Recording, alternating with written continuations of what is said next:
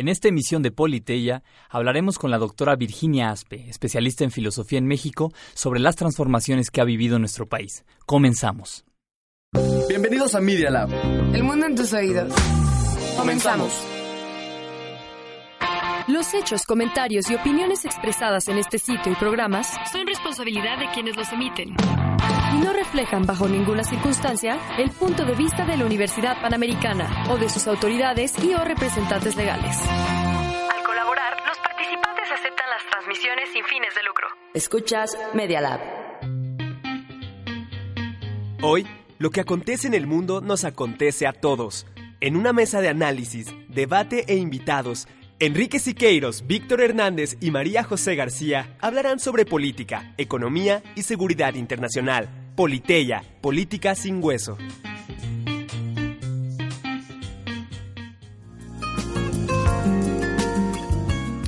¿Qué tal amigos? Bienvenidos a Politeya, mi nombre es Enrique Siqueiros, a esta emisión de Política sin Hueso. Este miércoles 25 de septiembre tengo el gusto de compartir micrófonos con mi colega María José García, profesora de Antropología Filosófica. ¿Cómo estás, Majo?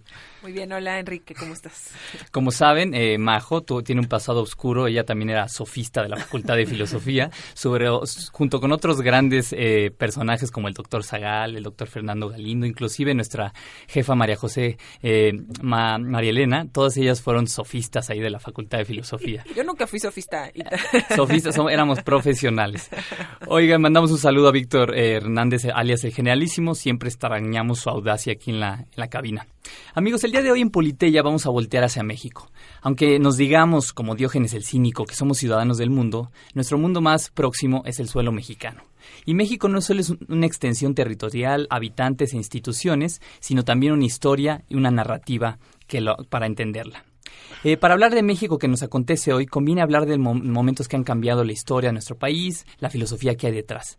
Y para eso tenemos el privilegio de contar con la presencia de un especialista en filosofía en México, que es la doctora Virginia Aspe. ¿Por qué no, no nos des un poco de su semblanza, María José? Pues a mí me da mucho gusto presentar a la doctora Virginia Aspe, que fue también mi profesora en la facultad, de la que admiro mucho. También la mía. Entonces, para mí es un gusto presentarla. Ella es licenciada en Filosofía por la Universidad Panamericana, es doctora en Filosofía por la Universidad de Navarra, en España, es profesora de pregrado y posgrado en la Facultad de Filosofía de la Universidad Panamericana, es coordinadora del Seminario de Filosofía Novohispana en posgrados en Filosofía en la Universidad Panamericana y en la UNAM, es miembro de la Academia Mexicana de Doctores en Ciencias Humanas y Sociales de la Asociación Filosófica Mexicana, miembro del Sistema Nacional de Investigación de Investigadores nivel 3, creo que es nuestra primera invitada nivel 3 del SNI y eh, ha publicado muchísimo. Eh, sería todo el programa decir todo lo que ha publicado. Son 15 libros aproximadamente y más de 70 artículos. Pero entre sus más recientes libros están, bueno, puse uno de 2007 porque me llamó la atención el título, pero ese no es el más reciente, por supuesto, que se llama Contribuciones alfonsinas para acceder a una adecuada hermenéutica de la poética de Aristóteles. Y el año pasado sacó dos, tuvimos aquí la presentación en la universidad Approaches to the Theory of Freedom en Sor Juana Inés de la Cruz y Aristóteles y Nueva España por la Universidad Autónoma de San Luis Potosí. Vir, qué gusto tenerte aquí. ¿Cómo estás? Me da muchísimo gusto estar contigo, con Enrique. Muchas gracias por haberme invitado, chicos. No, bienvenida, bienvenida. Oye, pues qué bueno que te pudimos tener aquí porque justamente en el tiempo que corre en México eh, hablamos de lo que acontece, hablamos de lo que vemos en las noticias, hablamos de las palabras con las que se, se usan para entender el discurso público, el acontecer mexicano y, y a veces estas palabras y estas expresiones pues no sabemos que tienen un bagaje o un trasfondo muy, muy amplio y muy, muy profundo. Y una de esas expresiones que escuchamos todo el tiempo en la agenda pública, en los medios de comunicación, es la palabra de las transformaciones, sobre todo de la cuarta transformación. Entonces, si quisieras, eh, empezar a platicarnos de manera muy, muy amplia para introducir el programa, ¿qué entendemos cuando se habla de una cuarta transformación? Y ya poco a poco nos metemos a si hubo otras y cuántas son. Muy bien, bueno, pues mira, el término transformación es un término que empezó a sacar Andrés Manuel López Obrador en ocasión de su campaña. Es, no es un término absolutamente novedoso, pero es un término que él eligió acuñar para expresar en los mexicanos el cambio que se venía a dar. Lo que quería proponer con este término es que no solo es un giro, no solo es un una transición, sino que verdaderamente se estaba dando un cambio profundo. Y el cambio profundo, como mejor se puede expresar, luego ya veremos si efectivamente hay cambio profundo, es una transformación. Cuando dejas de ser algo, entendemos en filosofía, para llegar a ser otra cosa completamente diferente. Entonces, ese sería el principio del término. Oye, pero si es la cuarta, eso significa que ha habido otras transformaciones. ¿En qué transformaciones está pensando nuestro presidente? Mira, eh, lo primero es que ya le acuñamos ese término a las otras. Es decir, eh, los mexicanos nos hemos eh, ya tomado esa clasificación. El otro día platicando con Memo Hurtado me lo hacía notar que ya abrazamos el término y probablemente ni siquiera es como deberíamos de clasificarlo. Pero de hecho, lo que se refiere es a la primera transformación de México, que es nuestra independencia. Ahí sí hay una transformación absolutamente explícita, porque es el, el paso de tres siglos de colonia y de sometimiento al imperio español hacia el periodo independiente. Una segunda transformación es la de la reforma, porque es como lo ha dicho Gorman, el triunfo de la Segunda República. Es decir, a partir de la Constitución de 1857, México se declara ya absolutamente republicano y liberal. Y esto es algo frente a la monarquía que nos ha seguido caracterizando siempre. En este sentido, pues hay un, un giro y una transformación clave, ¿no? Luego viene la Revolución Mexicana, que da lugar a otra constitución, la de 1917. Y entonces es un giro también muy radical, porque como ustedes saben, se dice que es la primera de las socialistas y la última de las liberales. Expresa primero, en los primeros artículos, las garantías individuales y después todo lo que implica la rectoría del Estado en aras de los grupos más desprotegidos. Y por último viene pues el triunfo de Andrés Manuel López Obrador que tiene la pretensión de hacer una cuarta transformación. Ese sería como el mapa histórico de este eh, término político. Y para entender un poco eh, ¿con qué criterio, además del impacto, con qué criterio podríamos hablar de estas transformaciones o al menos qué criterio utiliza eh, el presidente López Obrador para quitar algunos hechos históricos que también tuvieron mucho impacto y poner otros? Eh, ¿Tú podrías platicarnos un poco? Sí, mira, lo primero es que las tres primeras tienen en común que dieron un cambio de constitución. Mm. Otro punto que tienen en común es que vienen después de una guerra. Hay quien cuestiona la de Benito Juárez, pero en realidad es el triunfo sobre el segundo imperio de Maximiliano. O sea, claramente todo lo que sucede te da lugar a que tenemos la guerra de independencia, la guerra de reforma, la revolución mexicana. Y esto es importante que me lo preguntes, porque hay, aquí hay dos paradojas. Al día de hoy, la cuarta transformación ni tiene una nueva constitución, ni viene por una guerra. Esta es una primera particularidad que nos hace pensar. Que son buenas noticias, al menos la segunda, pero eh, no sé, ibas a preguntar algo, María José. hay, hay un, eh, el historiador Héctor Aguilar Camín, por ejemplo, dice que también quizá podríamos pensar en una primera transformación ya desde la colonia y de la, evangelización, pero por supuesto que si tienes en, la cabeza la lógica nacional, pues como no veo una nación, pues sí se, se desacredita ese pero tú crees que se debe de tomar estas cuatro transformaciones solamente hablando de cuando ya México existía como nación? Yo creo que sí que son las cuatro, conozco muchas, yo misma me lo he pensado. tenemos la de 1824, por ejemplo, tenemos sentimientos de nación y sin embargo estamos diciendo guerra de independencia, claro que da lugar a esto, pero ya estar poniendo clasificaciones en medio, eh, en primer lugar no hay concepto de nación, como bien dices, en los tres siglos de colonia o de virreinato, entonces yo me apartaría de eso. Hay muchas clasificaciones que podemos hacer del siglo XVI al XVIII pero propiamente no lo llamaría yo una transformación de México por las razones que acabamos de dar. Entonces sí, sí hay muchas posibilidades, hay otras transformaciones, pero no tan radicales. Lo que podríamos cuestionarnos es si esta cuarta cumple con las condiciones de las otras tres que hemos ido dando. Eso sí. Eh, justo sobre eso, a ver, no ha habido eh, una guerra, y eso está muy bien, y no hay una constitución nueva como tal. Sin embargo, eh, sí hay eh, cierta ignorancia o cierta negación de las leyes. A ver, pienso que hoy eh, se anunció en el periódico que se querían eliminar los poderes en Tamaulipas y en Guanajuato, etcétera. Entonces, quizá no no hay que cambiar la Constitución, pero pues si eliminamos los poderes, pues claramente es una modificación a lo que la Constitución establece. Entonces, se necesita hacer un nuevo documento o estas pequeñas excepciones que ya están pasando son suficientes para considerar que ya podemos o ya estamos en una transformación? Mira, para explicarte eso, te voy a contestar lo que pasó con el sexenio pasado, porque hablamos mucho de los cambios que está haciendo, las reformas constitucionales que está proponiendo eh, López Obrador y su gabinete, por, instancias, desde luego, para el, el legislativo, etcétera pero no hablamos tanto de las reformas a la Constitución. Eh, en el sexenio pasado se hicieron 11 reformas a la Constitución y 85 reformas de leyes secundarias. Entonces, para que entendamos que esto que hoy nos está eh, apareciendo como una novedad y nos produce eh, una inquietud enorme, es algo que se ha venido dando. ¿Cuál es la razón? Bueno, los constituyentes de para 1917 con la Constitución que tenemos como líder a Venustiano Carranza y un grupo extraordinario de constituyentes se dieron cuenta porque venían de todo el drama del siglo XIX del cambio de constituciones.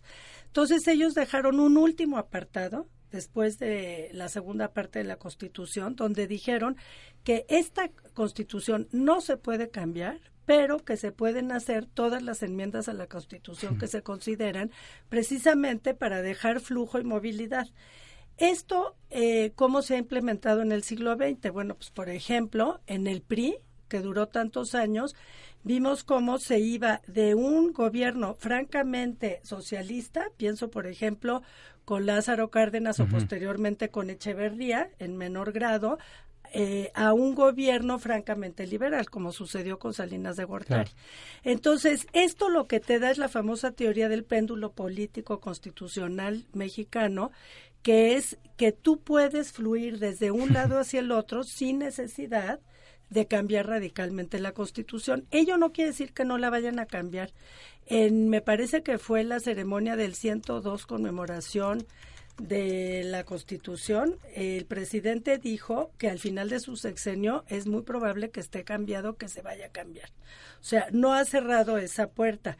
La realidad es que ha entrado a hacer el cambio sin hacerla, que tiene cinco este, reformas a la Constitución como itinerario, mucho menos que las de Peña Nieto, y que lo que está buscando es dar un giro eh, haciendo juego de este péndulo que te estoy diciendo, eh, sin necesidad todavía de llegar al otro.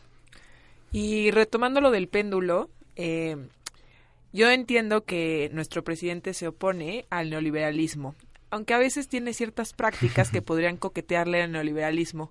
¿En qué punto está el péndulo? ¿Cuál sería tu diagnóstico político al respecto? ¿Cómo le podríamos llamar al sistema político que estamos viviendo el día de hoy? Mira, primero yo no soy política y no soy un especialista en el tema, te estoy hablando como filósofa.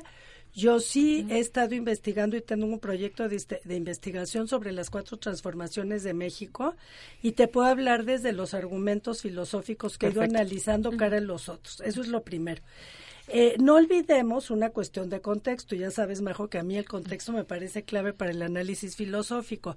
Y es que López Obrador viene de prácticas priistas mm. eh, desde el inicio, en donde él estuvo trabajando ahí. Eso no lo condena nada más como priista, pero sí es algo que le crea una estructura y una mentalidad. Entonces, en este sentido, eh, no podríamos afiliarlo exclusivamente a una cosa ni a otra. Yo te diría, en mi opinión muy personal, que lo que estamos viendo es un gobierno más centralizado. Lo primero que te diría, este famoso dilema mexicano entre federalismo y centralismo que se dio de una manera tan fuerte en el siglo XIX, hoy es un dilema que estaba aplazado y que viene otra vez ahí. Entonces, en este sentido es un gobierno mucho más centralizado, es un gobierno que quiere poner orden en el tema de la economía y de las finanzas y en ese sentido se pone frente al liberalismo, pero que no en ningún momento se ha declarado en contra de esas prácticas. Eh, la prueba es que a pesar de hay que oír un poco la retórica como era el PRI, una retórica muy tipo social campesina, el viejo PRI, que es el que estamos hablando cara a lo de Andrés Manuel, y al mismo tiempo siempre eh, funcionó con el concepto de propiedad privada. Bueno, aquí funciona lo mismo. Tenemos una cosa es el discurso y otra cosa es la práctica que se está dando. Y no me parece, al menos aún todavía, que se esté dando eso. Eso no quiere decir que no se vaya a dar y que no estemos preocupados.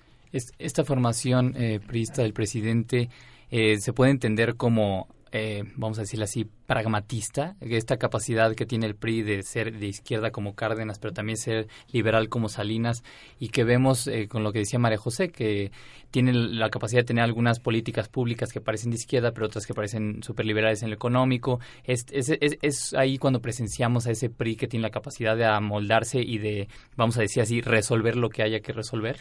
Es muy bueno tu señalamiento porque el PRI siempre me ha parecido un partido por encima de todo pragmático. Si tú ves la inspiración del Partido de Acción Nacional, siempre tuvo atrás una idea eh, de personalismo, eh, muy inspirado en Munien, Maritain, en ciertos movimientos, se le ató erradamente al catolicismo, Manuel Gómez Morín siempre fue alguien que defendió la laicidad y la neutralidad en la política, pero sí tenía esa inspiración y la izquierda mexicana tiene una inspiración social sumamente reconocida. Entonces ahí sí hay atrás una filosofía. A tratar al PRI es más difícil porque en efecto es un partido pragmático que lo que ha podido hacer es tener juego este, entre estas dos posturas, efectivamente. Y a lo mejor reformulo mi pregunta, pero entonces, ¿qué filosofía fundamenta o antecede eh, a López Obrador? ¿O qué, o sea, qué antecedente filosófico nos explica esta cuarta transformación? Mira, yo para mi investigación estuve analizando todas sus obras. Andrés Manuel se conoce poco, tiene más de siete libros, tiene 15 eh, producciones importantes de cosas diferentes. Entonces, esto la gente no lo ha leído. Ahí lo que puedes ver no tanto no tiene por qué tener un discurso filosófico, pero sí ves cuáles son sus afinidades. Este es un autor que ha cambiado el término ciudadano por la noción de pueblo. Esto es algo que yo noto.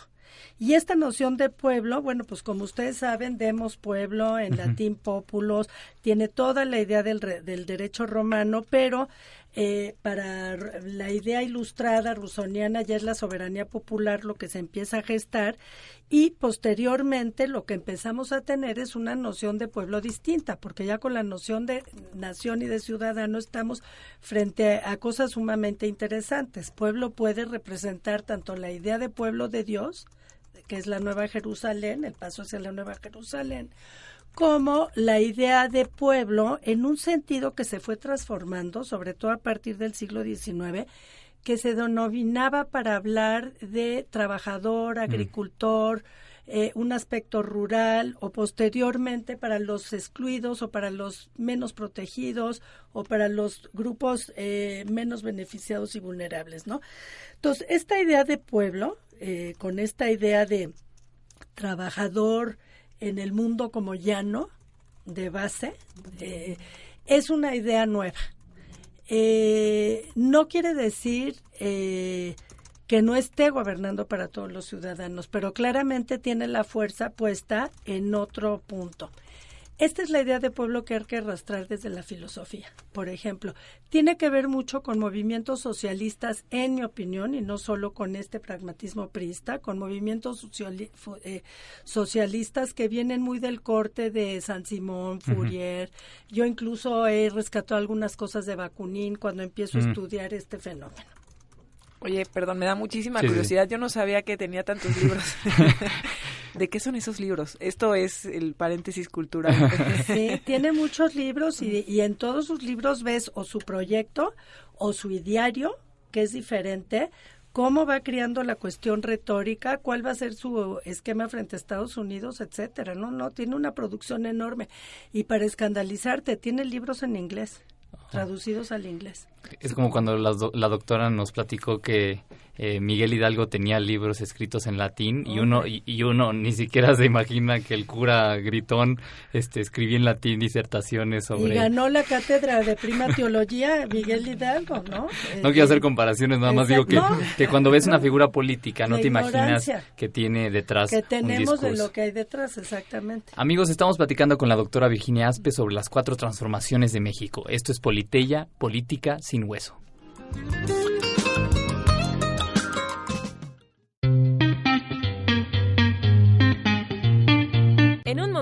regresamos a Politeya, Política sin Hueso.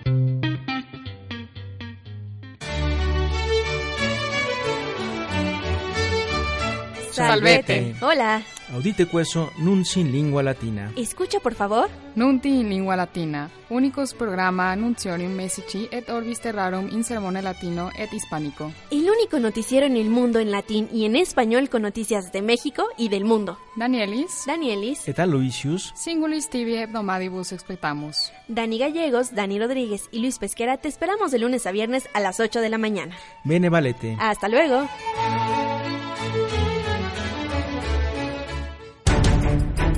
Dos Dedos de Frente, un programa para comprender los medios. Conducen Lourdes López, Guadalupe Díaz y Rigoberto García. Dos Dedos de Frente. Todos los miércoles a las 4 de la tarde aquí en Media Lab Radio.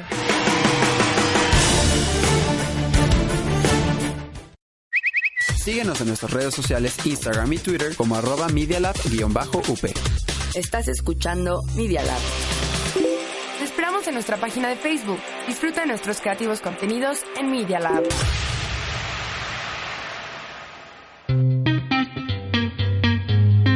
Continuamos con Politeya, Política sin Hueso.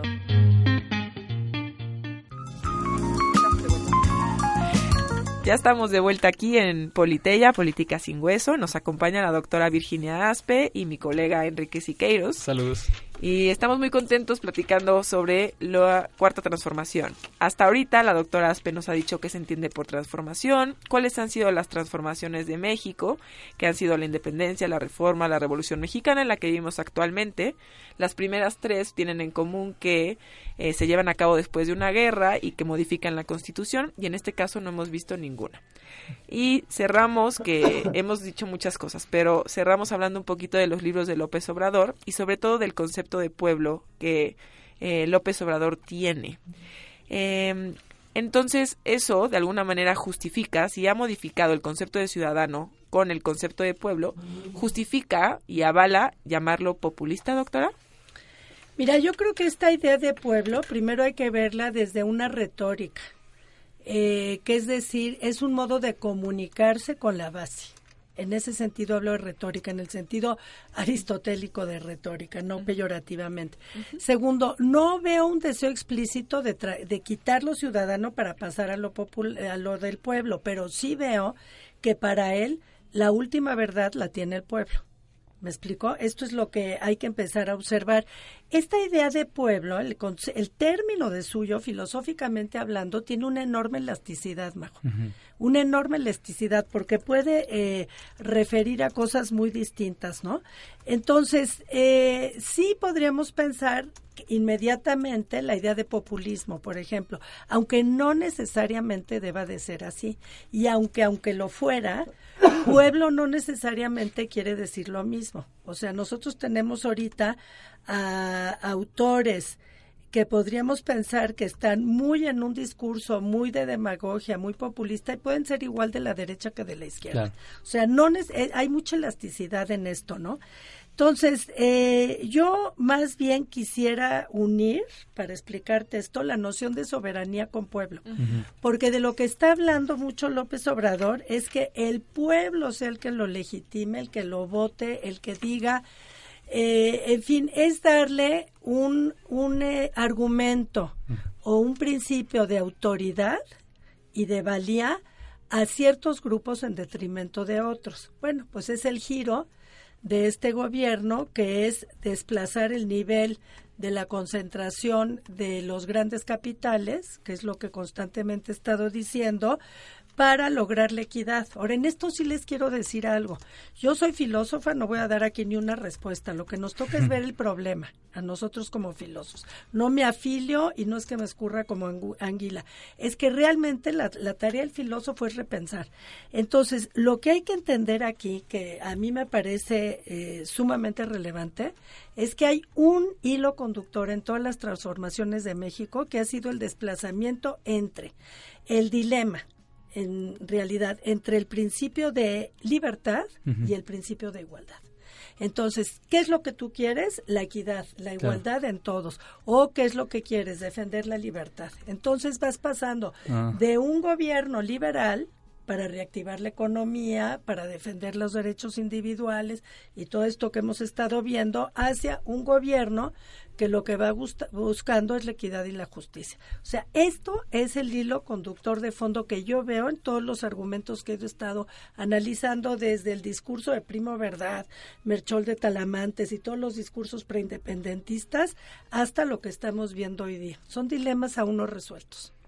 Entonces ahorita, digamos, la carga se va hacia la igualdad y, y poco... Y la justicia social. Y la justicia social. Sí, y esto que mencionabas, que el término, por ejemplo, populismo es demasiado amplio y demasiado estático, y por eso al presidente Enrique Peña Nieto le tocó enfrentarse con Obama, porque cuando habló mal de, de, que yo no soy populista en uno de los últimos foros de la presidencia de Obama, él dijo, pues yo sí soy populista, le dijo enfrente de todos, y simplemente es mirar y voltear hacia las bases más desfavorecidas. Eso pues que yo creo que el diagnóstico, eh, yo creo como la doctora, o sea, no, no estamos aquí para, para dar nuestra opinión, pero sí el diagnóstico de López Obrador era acertado. Quizá la solución podremos estar de acuerdo o no, pero sí es cierto que hay mucha desigualdad social y que hay mucha desigualdad social en nuestro país.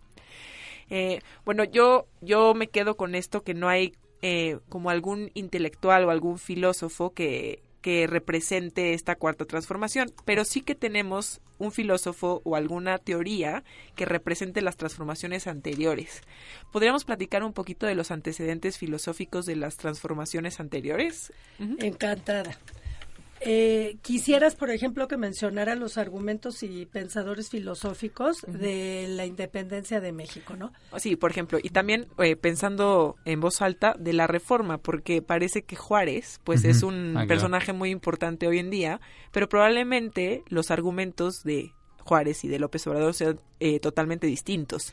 Entonces, pues, bueno, qué bueno que lo mencionas. Voy a empezar por Juárez. Es el único personaje que para la derecha, para la izquierda, el PAN, el PRI, el PRD o Morena, siempre lo han tenido puesto.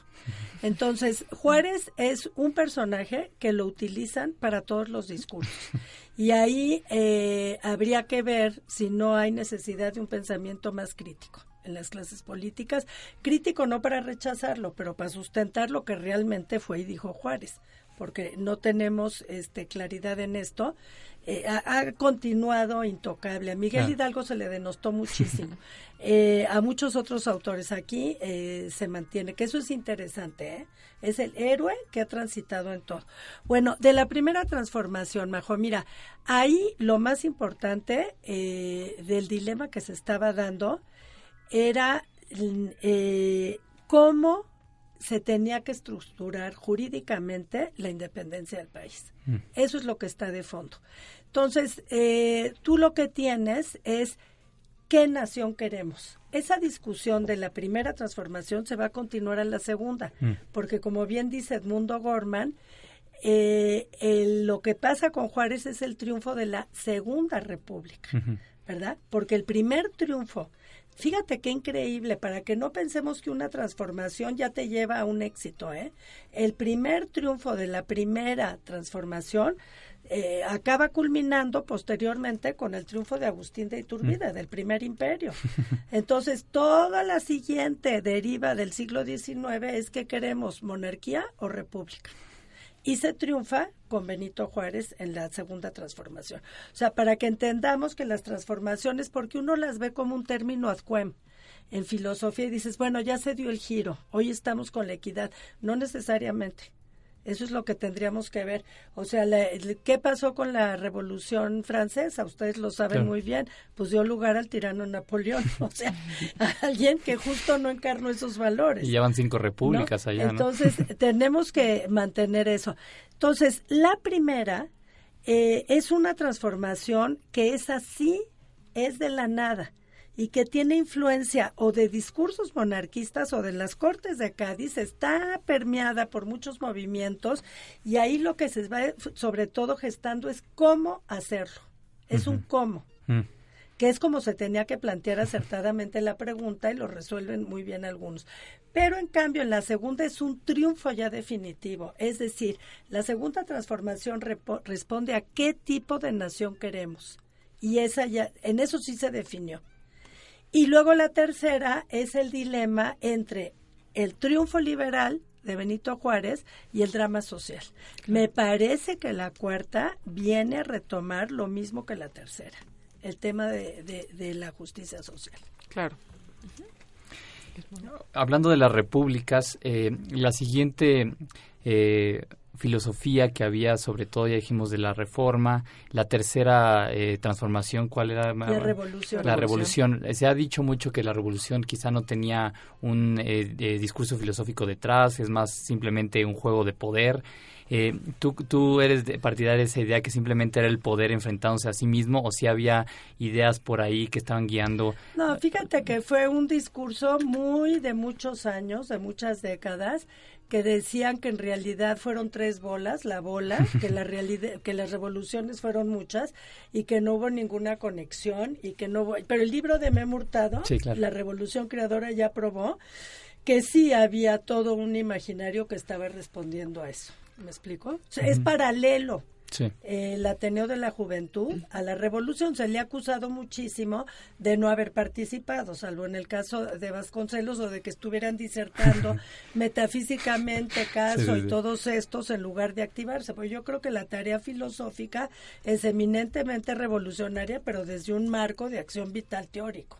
Que eso es lo que nosotros hacemos. Sobre eso nada más como paréntesis, ahorita por ejemplo que muchas colegas en filosofía se meten, eh, colegas y hombres y mujeres se meten a las marchas para eh, empujar eh, ciertos derechos, para manifestar, por ejemplo el caso de ah, climático, el caso de feminismo. Tú eh, y esto es una opinión eh, muy personal tuya. ¿Tú crees que el filósofo de qué tanto debería de meterse para empujar estas agendas, para empujar estos movimientos, o si la labor del filósofo es tomar distancia, ver la marcha? Eh, es, es- ¿qué, sería, ¿Qué sería, doctora? Porque siempre tengo como mucha inquietud. Fíjate, Enrique, que eso tuvo un momento histórico preciso, que fue la disputa por la autonomía de la, la libertad de cátedra en la UNAM, que le tocó a Manuel Gómez Morín, que era rector, y que esa era la discusión. Una propuesta era la marxista de que se comprometan socialmente con algo la universidad y la otra era la libertad de cátedra y que la universidad está para investigar. Bueno, en ese tema, que es un tema que nos debe llegar a todos los que participamos de la vida universitaria, yo tengo la convicción de que la universidad es universalidad y que esa universalidad de distintas ideas para garantizarla, lo primero que tiene que tener una universidad es no tener una facción política, Mm. porque pierdes totalmente eh, la libertad de crítica, la neutralidad y El si, diálogo, Si ¿no? encima acabas haciendo estudios que te co- que cobras y que se los haces como la de Claro. las calificaciones triple A en Estados Unidos, pues llega a ser una debacle, ¿no? Entonces la universidad tiene que mantenerse eh, absolutamente ajena a eso, que no quiere decir que sea neutral. El estudiante es profundamente libre Sí. porque ni siquiera está en una nómina, entonces él es el que realmente puede ejercer con libertad estos movimientos. En tanto que universitario me parece valiosísimo, pero ello no quiere decir que como investigador Claro. tenga que entrarle ahí, ni nosotros tampoco. Eso sería, yo le decía a, a una tesis doctoral que dirigí aquí eh, sobre indígenas en Sagún, que cuando acabó eh, la persona ya se quería ir de prácticas de campo Mm. a, a Chiapas y yo le dije, oye, eh, tú no estás para un estudio soci- eh, sociológico ni antropológico. Tú lo que estudiaste es un movimiento filosófico específico y desde ahí finalmente lo resolvió muy bien y se fue a hacer temas de derechos humanos, ¿no? Que es donde puede uno incidir. Pero bueno, eso, mantener esa eh, diferencia. Ahora, una cosa es ser estudiante o ciudadano y otra cosa es ser filósofo. Lo que creo que ahí hay que mantener, pues, eh, la pluralidad de funciones que uno tiene. Pero sí, yo creo que la filosofía se mantiene en otro marco y que al mismo tiempo es profundamente revolucionaria. La prueba es que atrás de las revolu- revoluciones siempre hay discursos filosóficos que fueron los motores del cambio. No necesitas agarrar el fusil. ¿Cu- ¿Cuál es el peligro, y nada más, perdón con este follow, cuál es el peligro de que se meta el filósofo? ¿Es que pierda objetividad? ¿Que esté demasiado eh, cerca del fenómeno, entonces ya no vea con la eh, Mira, perspectiva? no, a veces la injusticia es tan grande. Que una cuestión inmediata de justicia es que vayas y hagas las cosas. Pierde- la, la pobreza y la injusticia radical radicaliza necesariamente, Mm. porque ante la inclemencia y estas cosas, a veces lo tienes que hacer, nada más tienes que mantener que ese no es el oficio filosófico, ese es otro tipo de momento. Oye, nos estamos desviando un Sí. poco, pero esto es súper interesante. Yo creo, y no sé qué opinas tú, que entonces con base en lo que acabas de decir, es posible la libertad de cátedra en una universidad con ideario como la nuestra. Claro. Es decir, a pesar de que hay un ideario, es posible tener libertad en la investigación, libertad en la docencia y que son compatibles las dos cosas. 100% yo soy una prueba viviente, Majo, de la libertad de cátedra, porque aquí nunca nadie me ha obstaculizado y, y desde luego que se hace. Y toda universidad tiene que tener un ideario, ¿eh? Eso es un sine qua non. O sea, lo- los idearios, no podría, una cosa es que mantengas bien las diferencias de funciones y otra cosa es que tengas un, una confusión en, en las prácticas. A ver, el que la universidad no se comprometa per se políticamente no quiere decir que sea neutral o indiferenciada ante la justicia, ante la pobreza, ante lo que quiera. Quiere decir que ella no puede formar parte de otra cosa para Mm. perder la libertad. O sea, Claro. ese es el punto clave, ¿no? Entonces, sí, claro que se puede, Somajo, tienes razón.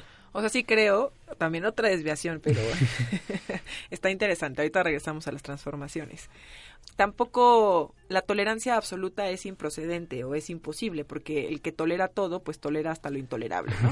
Entonces, Es que la tolerancia es el respeto a que, a que el otro opine y tiene el mismo derecho que tú de opinar. No es eh, tolerarlo en el sentido pasivo, sino el genuino reconocimiento que el otro puede opinar. Y eso lo tenemos que tener. Es diferente a neutralidad, que sería algo totalmente diferenciado. Como yo estoy para la investigación, aunque maten gente, no me meto. Bueno, eso sería contra el humanismo Claro. y no estaríamos ahí. Ahorita, por ejemplo, un caso de alguien que desde la academia está habla- eh, alzando la voz es un poco el doctor Lascano, que platicábamos, un- que es un, un tipo que lleva años estudiando biología, eh, genética, pero cuando viene algún caso en México donde tiene que alzar la voz, pues simplemente lo dice objetivamente su punto de vista, ¿no? Sí, algo propio del filósofo, no que yo esté de acuerdo con lo que haga Lascano, pero es el pensamiento crítico. El filósofo lo que te- le toca es pensar las ideas, ponerlas en tela de juicio, ejercer la crítica y contribuir. Y otra cosa, nos toca más decir cómo está hecho el problema, la famosa poría aristotélica, Mm. y no tanto dar soluciones. Claro. Eh, hoy discutía eso con un colega y me decía, es que no hay que escurrirse. Le digo, no es escurrirte, es respetar el método para el que tú estás. Sí, Claro. no, estoy de acuerdo, pero hay una parte, y siempre he tenido esta cosquillita. Eh, nuestra vocación no es dar soluciones, pero quizá presentar todos los argumentos Eso sí. Claro. para que alguien más las dé, que es un poco casi como darlas, pero eh, la teoría tendría de alguna Sí. manera que fundamentar la práctica. Totalmente de acuerdo. Y así como dirimimos los problemas es como vamos viendo el hacia dónde, desde luego.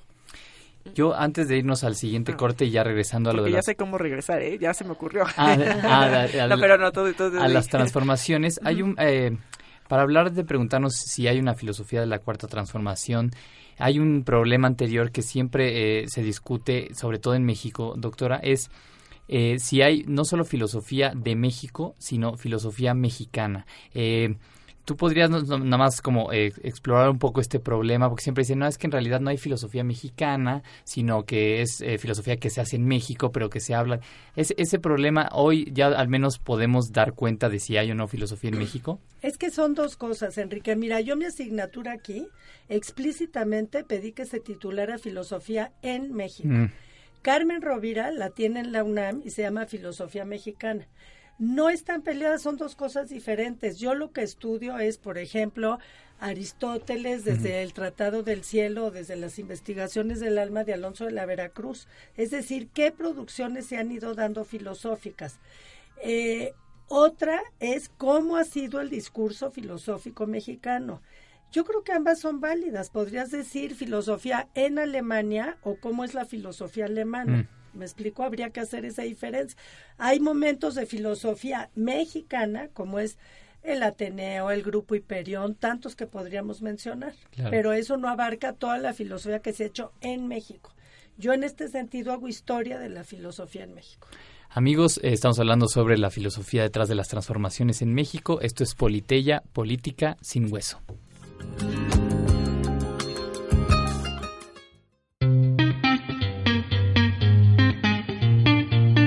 Momento regresamos a Politeya, política sin hueso.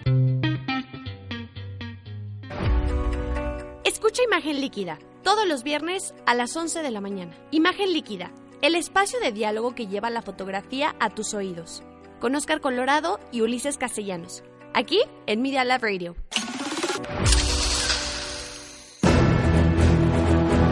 Te invitamos a escuchar Voces Universitarias, el eco de tus ideas, análisis de los temas políticos nacionales e internacionales con Eduardo López, Juan Araque y Carlos Chávez, todos los martes a las dos y media de la tarde, aquí en Media Lab Radio. Síguenos en nuestras redes sociales, Instagram y Twitter como arroba medialab-up. Estás escuchando Media Lab. En nuestra página de Facebook. Disfruta de nuestros creativos contenidos en Media Lab.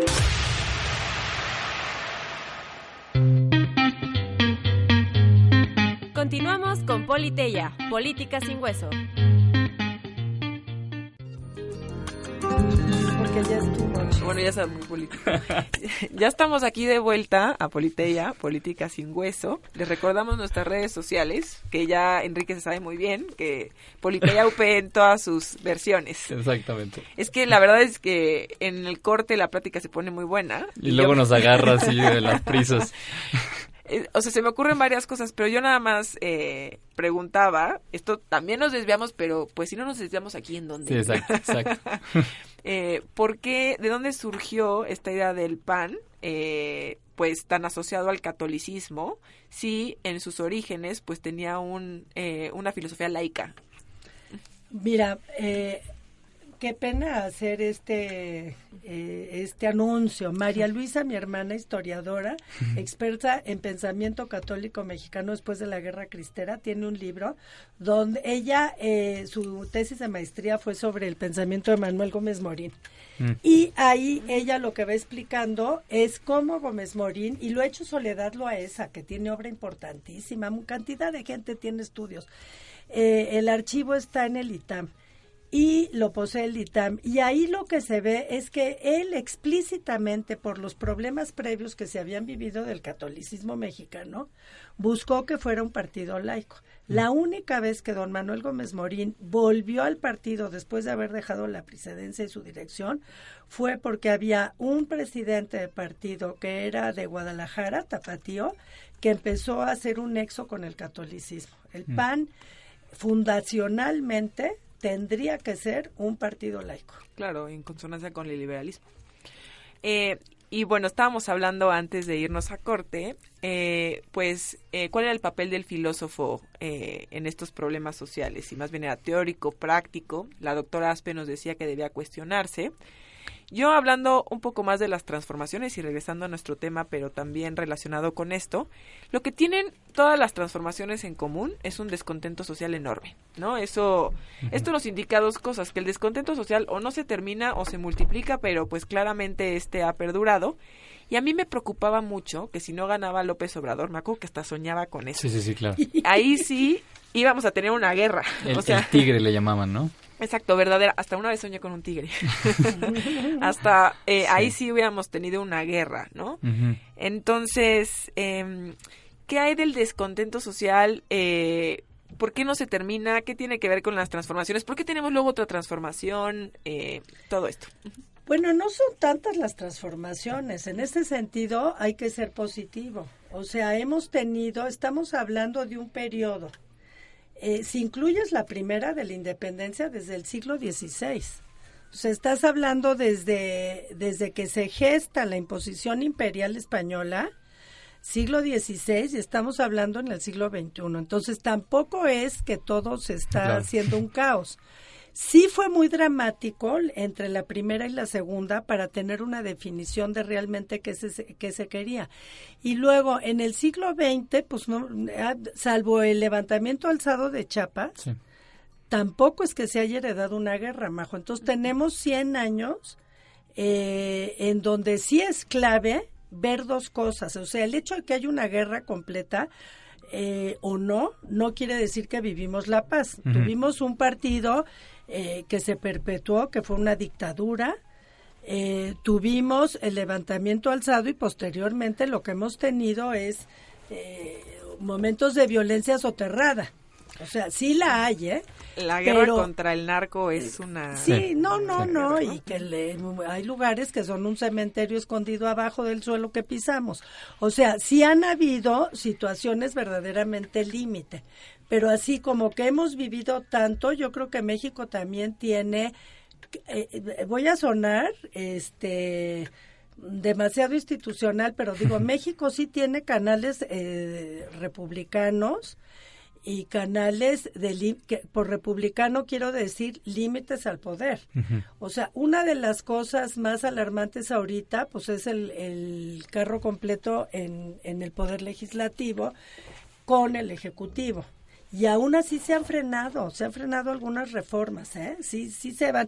Creo que aquí el quehacer ciudadano y el, el quehacer republicano es lo que puede marcar el hacia dónde con ciertos límites. Ahora, el descontento sí, y yo insisto, es un péndulo entre libertad y igualdad. Ujú. Y ese es el tema que debería de estar en la mesa en esta reforma y, y habría que haberlo hecho de otra manera para que todos los partidos políticos y los no políticos pudieran haber estado, pero no pasa nada, que se siga haciendo, ¿no? A través, eh, Toqueville decía, pues una de las claves es a través de los medios de comunicación, que la gente pueda seguir ejerciendo esto, ¿no? Y las maneras para no polo- poli- polarizar. Claro. Y ya eh, nos vamos acercando un poco al final del programa y queremos entrarle como a especular un poco sobre cuál sería la filosofía de la cuarta transformación. Si hay o no, al menos eh, leía al doctor Guillermo Hurtado, que también ya nos ha acompañado y le mandamos un saludo, eh, escribe en el diario La Razón de que quizá pues, se puede decir que no hay una filosofía detrás de la cuarta transformación, pero eso no significa que no deba de haber una. Y si hoy nos toca eh, a los que nos dedicamos a la filosofía, eh, a ir fo- conformando esta filosofía, ¿cuál sería, doctora? ¿Cuál, sería, cu- cuál podrías como proponer en este como intercambio de, de ideas que podríamos proponer los filósofos que ya ya este ya están ya tienen un nombre y que podrían poner sobre la mesa estas ideas? ¿Qué, qué ideas serían? No, yo creo que sí estamos frente a un giro eh, claramente socialista, que no quiere decir que se vaya a llevar la práctica del socialismo que pudimos ver en otras épocas. Este, eh, creo también que es claramente un pensamiento y una ideología más centralizada que tiene la fuerza y su discurso y si hay una filosofía atrás que pone en la base al pueblo, eh, todo el discurso, por ejemplo, de pueblos originarios, Claro. Es un discurso eh, que está aquí y también de pueblo en el sentido de trabajador, de, de, de clases más necesitadas, de, de, eh, proletario, aunque no se diga, como bien me decías, Majo, porque se puede prestar a una afiliación marxista, pero sí estamos claramente en esa tónica. Eso sería no quererlo ver. Y claramente estamos en un momento en donde la justicia es el eje más que eh, la libertad y los derechos individuales. Claramente, en este sentido, puedes hablar de un gobierno más eh, conservador, eh, conservador en ese sentido filosófico de la palabra. Yo creo que atrás sí hay mucha gente trabajando esto y está el caso Claro. de Guillermo Hurtado y de muchos otros que están con esto. Oye, y eh, a propósito de esto, ¿nos podrías platicar un poquito de tu proyecto? Claro. Si vas a- cuando publiques lo, lo que tengas que publicar, nos platicas aquí también en este espacio. Gracias, bueno. Pero para hacerle un poco de promoción también al proyecto que precisamente trata de esto. Bueno, en el 2020, en enero, sale el volumen de tópicos, donde ya fue aceptado mi, eh, mi texto sobre las cuatro, los argumentos filosóficos de las cuatro transformaciones filosóficas del país. Yo digo ahí qué es lo que veo en la cuarta y Claro. que veo una beta anarquista y la conecto con algunos autores porque para lograr esta transformación, si no hay guerra constitución, hay que ir borrando todo lo previo. Y yo le veo ahí una afiliación claramente de ese estilo. Pero bueno, eso va a salir en el 2020. Y luego metimos un proyecto de investigación filosófica que nos los avaló la universidad, en donde vamos a analizar cada año cuatro transformaciones. Mm. Entonces, la primera es ahorita. En el grupo tengo el honor de que está conmigo Memo Hurtado que aprendemos muchísimo de él y tengo a varios alumnos que están formados por tesis, tesis de maestría, tesis doctorales y estamos en este tema rastreando la primera. Y así nos vamos a continuar, Majo, hasta llegar a la cuarta. Memo me decía, yo creo que es el único proyecto de investigación que está sobre estos temas. Yo, desgraciadamente, conozco muy bien por la filosofía del siglo XIX y a mí me inquieta enormemente la polarización que estamos viendo ahorita y creo que no es solo un error del gobierno, sino que la sociedad civil también lo tiene y que hay grupos conservadores tremendos que están también en una polarización sumamente preocupante. Y yo mi recomendación es eh, elevarnos a un nivel de diálogo y de argumentación más serio para evitar estar instalados en un nivel en que no precisamos realmente los términos y que estamos en discusiones que se están yendo con un nivel de afectividad terrible. Y eso el siglo XIX fue tremendo y no queremos volver a ello.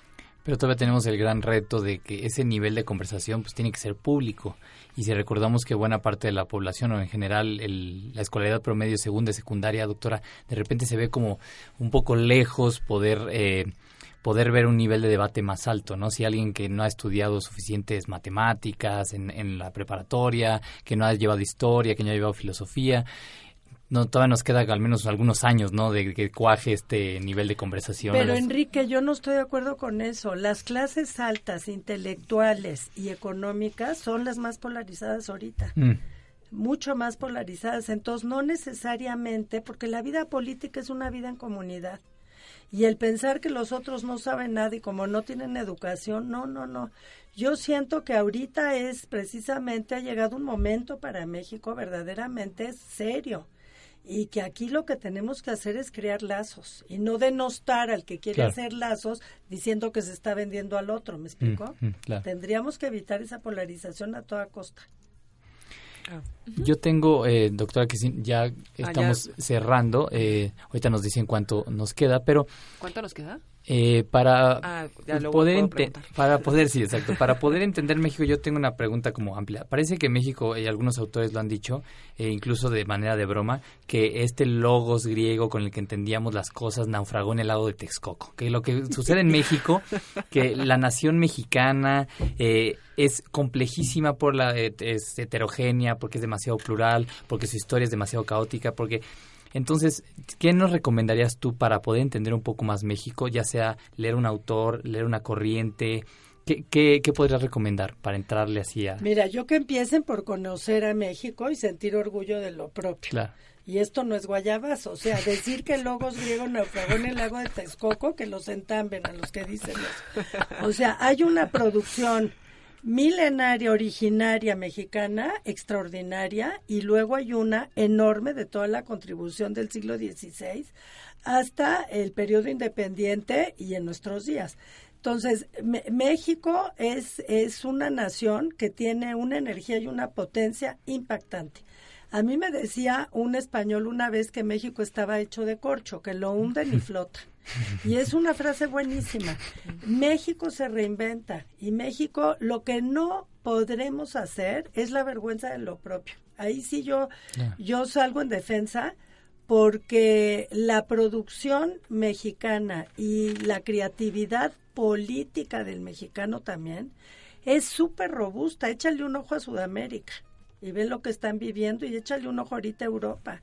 O sea, Europa está verdaderamente pasando aceite, nomás ahorita que se eh, resuelva lo del Brexit en, en octubre no queremos pensar, o un ojo a Estados Unidos también, ¿no? Entonces yo lo primero que diría es eh, volver a conocer nuestras fuentes, no para decir como México no hay dos, ¿eh? pero sí para entender la, la riqueza de lo propio, porque eso lo que nos va a dar es una creatividad para enfrentar los tiempos y no podemos tener una sociedad que lo que está diciendo todo el día es que todo está mal ahorita. Claro. Eso yo eh, creo que hay que apartarse y frenar completamente eh, esas cosas. Oye, ahorita que decías que la política se hace en conjunto, a mí me encanta esa frase que también me recuerda mucho a Hannah Arendt. Es que yo creo que para que eso suceda necesitamos fomentar la libertad de expresión. Y echo mucho de menos, eh, a lo mejor que se ejerza el derecho a la libertad de expresión últimamente, donde no haya resentimiento, no haya eh, clausura de lo que el otro dice nada más porque es otro. Entonces, ¿tú ves que sí se ha mermado la libertad de expresión? ¿Crees que se podrían hacer lazos políticos con este eh, huequito que tenemos? Está tan polarizada que yo leo de una parte y de la otra y ya te doy cuenta que me están hablando de dos mundos totalmente diferentes. El ejercicio que hago es habla- escuchar a las dos partes. Porque yo creo que, que como todo, nada es blanco y negro, por un lado.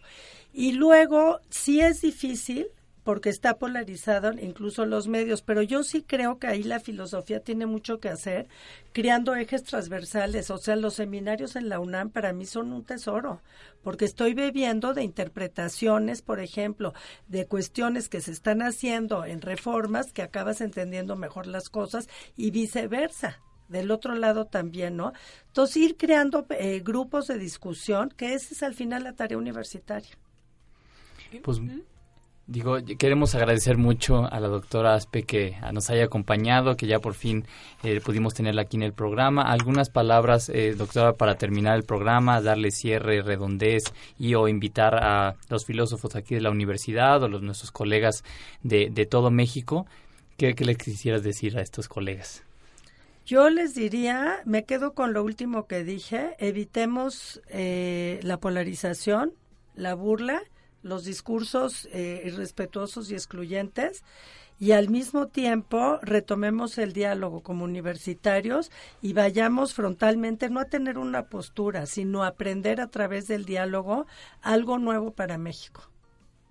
Muchas gracias, Bir. Muchísimas gracias, Gracias, doctora. chicos. Muchas gracias, María José. Gracias, Elías Álvarez, el, el jefe que anda aquí grabando. Y a nuestro eh, productor, muchísimas gracias, Emiliano Flores. Esto fue Politeya, Política sin Hueso.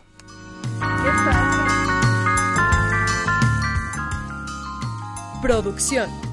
Emilio Flores. Así concluye Politeya, Política sin Hueso. Te invitamos a escucharnos en nuestra próxima emisión. Encuentra nuestros podcasts en medialab.up.edu.mx. Politeya, Política sin Hueso. Estás escuchando Media Lab, El mundo en tus oídos. la estación oficial de la Universidad Panamericana. Tenemos mucho de qué hablar el día de hoy. Así que despegues. Estás escuchando Media Lab, el mundo en tus oídos.